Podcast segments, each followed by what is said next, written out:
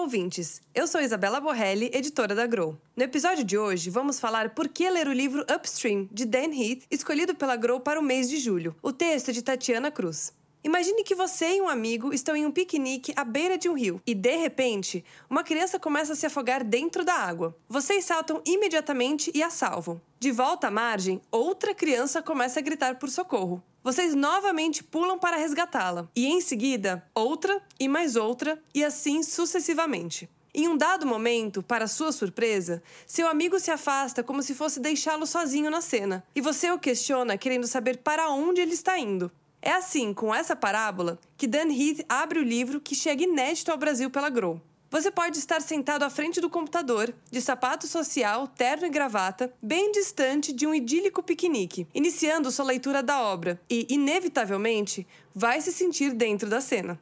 Você vai enxergar o rio, enxergar a correnteza de problemas, como um déjà vu, um filme já bem conhecido passando na sua cabeça. Por identificação, você já está lá. Dentro do seu escritório, no meio da cidade, você está dentro do rio, salvando criança depois de criança até que chega Heath, convocando um novo jeito de olhar. Com uma alegoria simples e eficiente, ele inverte o seu jeito de enxergar tudo. Há outro caminho, e ele é contra a corrente. A metáfora com a água faz todo sentido em Upstream, a busca para resolver problemas antes que apareçam.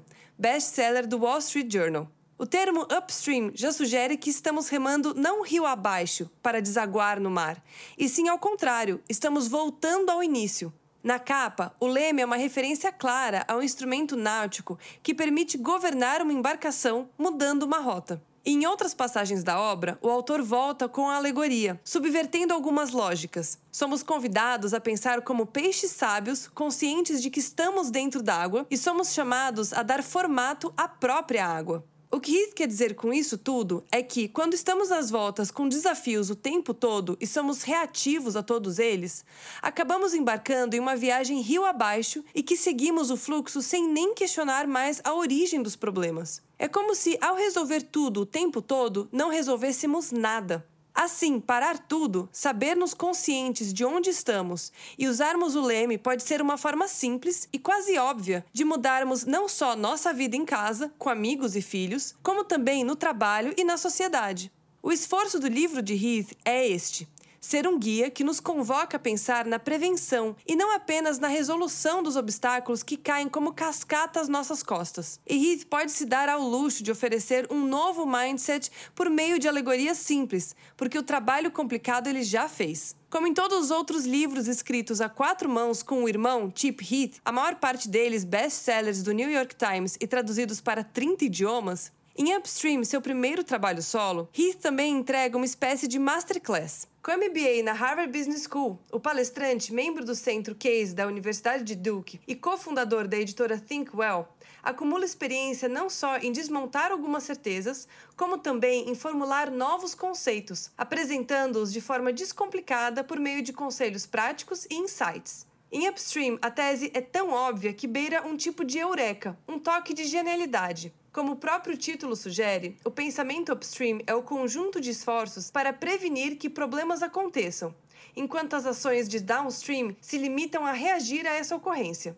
No livro, organizado em três sessões, Heath apresenta três barreiras ao pensamento upstream, sete perguntas que os líderes com uma versão de futuro devem fazer a si mesmos e finaliza com dicas de como podemos, enfim, incorporar esse mindset nas nossas vidas.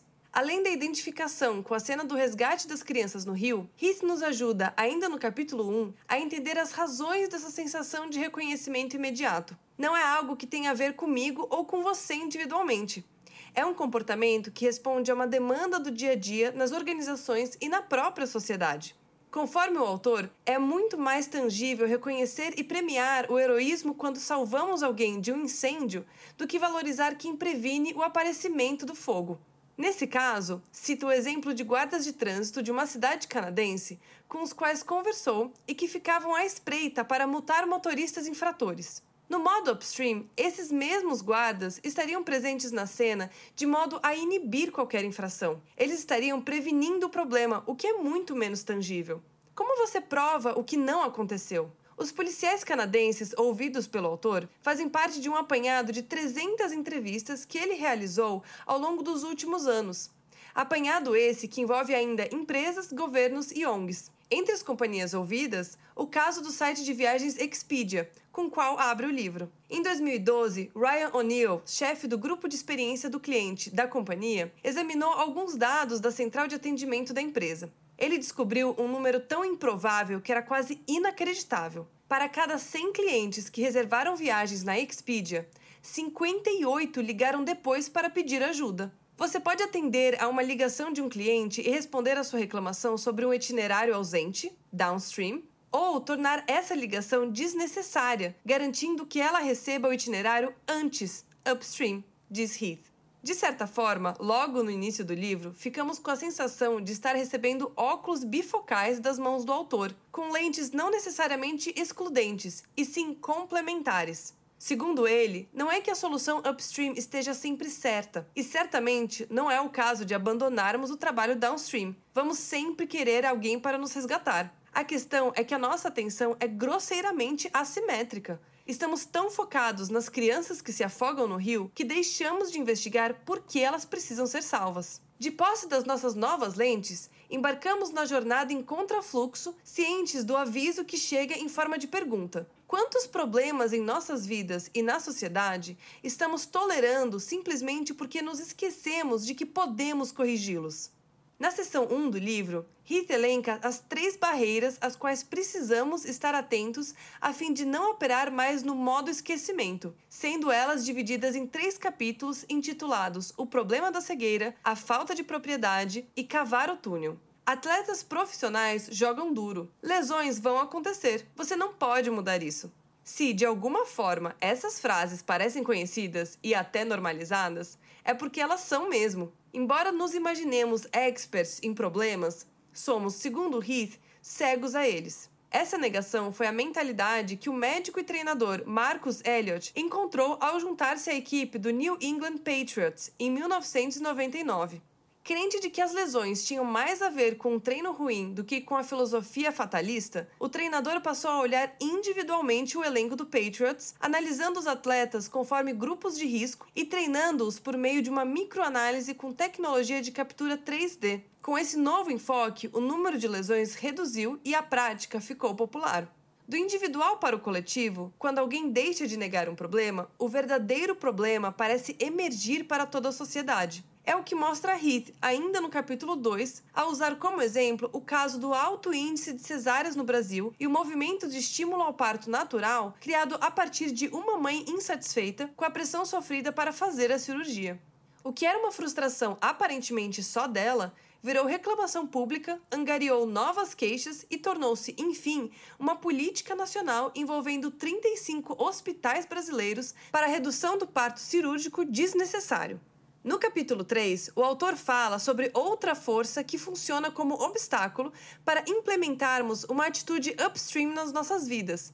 E essa barreira é o que ele chama de falta de propriedade. Ok, digamos sim que percebemos que há um problema maior causando um ciclo de outros problemas aos quais reagimos sem parar. Ok, digamos sim que percebemos que há um problema maior causando um ciclo de outros problemas aos quais reagimos sem parar, as crianças se afogando uma depois da outra. Mas o que podemos fazer a esse respeito? O que Heath nos mostra em sua investigação é que a maior parte dos líderes com mentalidade upstream assumiu o espaço da responsabilidade. A pergunta que eles fizeram não foi a usual: alguém pode resolver esse problema? Eles usaram as lentes upstream e questionaram a si mesmos: podemos corrigir esse problema? Colocando a si próprios na prerrogativa de endereçar ou mobilizar esforços para uma solução na fonte.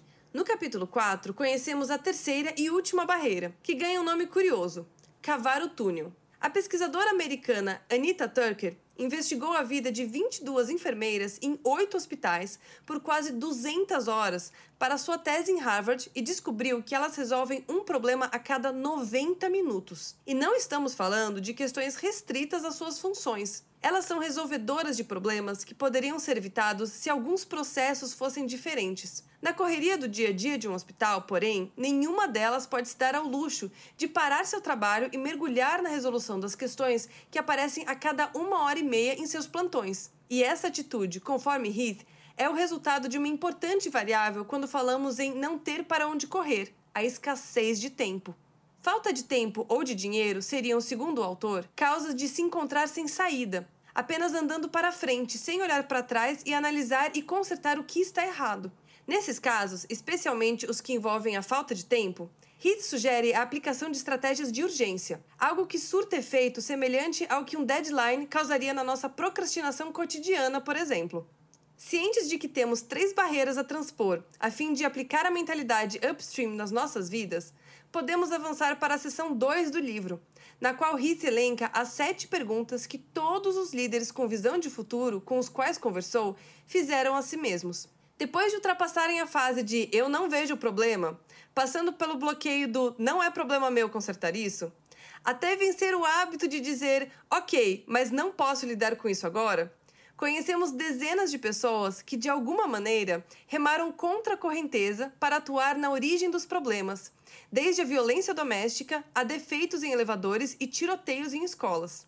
Todos eles, a despeito da grande diferença no foco, abordaram sete questões-chave, que vão desde como vamos reunir as pessoas certas a quem vai pagar pelo que não acontecer.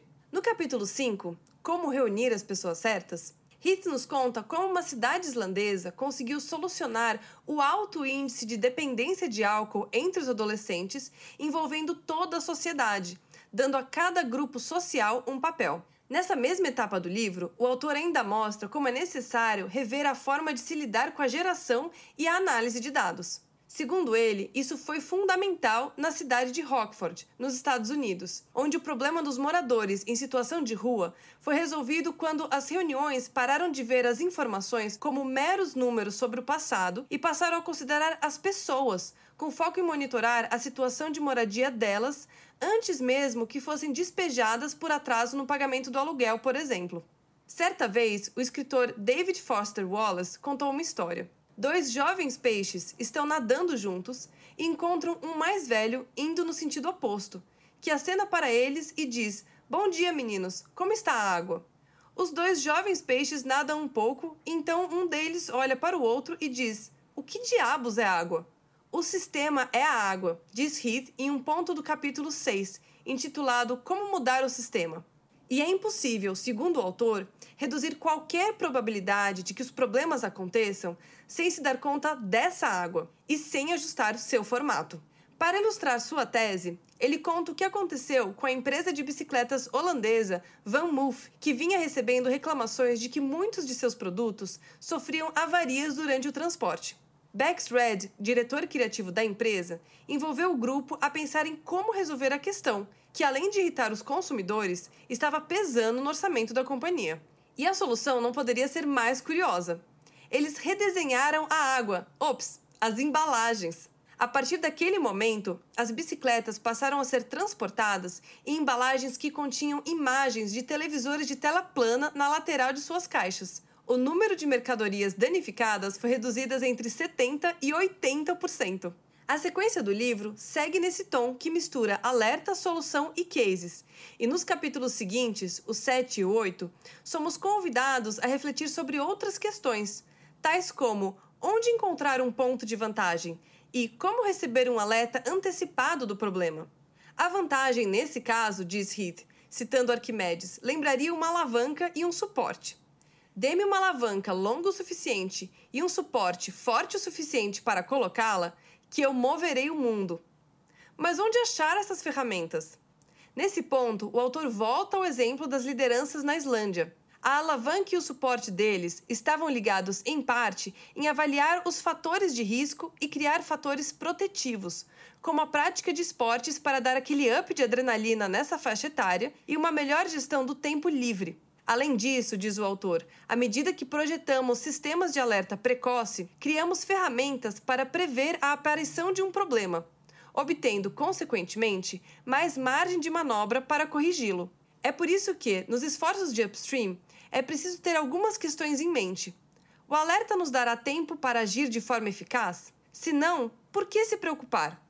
Que taxas de falsos positivos podemos esperar? E mais, quando tudo é motivo de alarme, nada é motivo de alarme. Nos capítulos 9 e 10, Rita apresenta outras duas perguntas: Como saber que está tendo sucesso? E como evitar causar danos?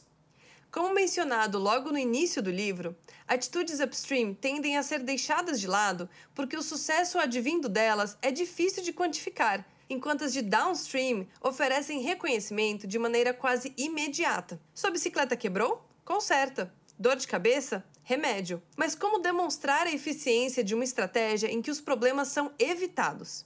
Segundo Heath, é necessário ter cuidado com o que ele chamou de vitórias fantasmas, ou, em outras palavras, aqueles sucessos superficiais que encobrem o fracasso. A sugestão do autor é usar o que Andy Grove, ex-CEO da Intel, chamou de medidas pareadas. Conforme Grove, se você usar uma medida baseada em quantidade, a qualidade muitas vezes sofrerá. Se você, no entanto, equilibrar medidas de quantidade com medidas de qualidade, a avaliação de causa e efeito fica mais eficaz. Além disso, Heath diz que é necessário verificar constantemente os resultados de curto prazo para garantir que eles estejam atingindo os objetivos de longo prazo.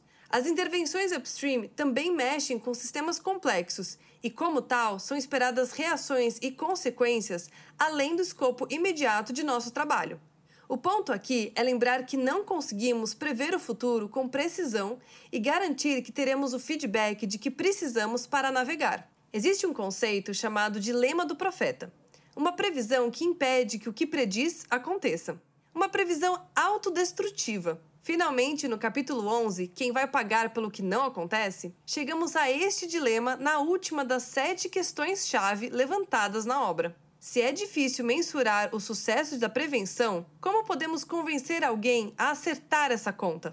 Pagar pelos esforços de upstream se resume a três perguntas, diz ele.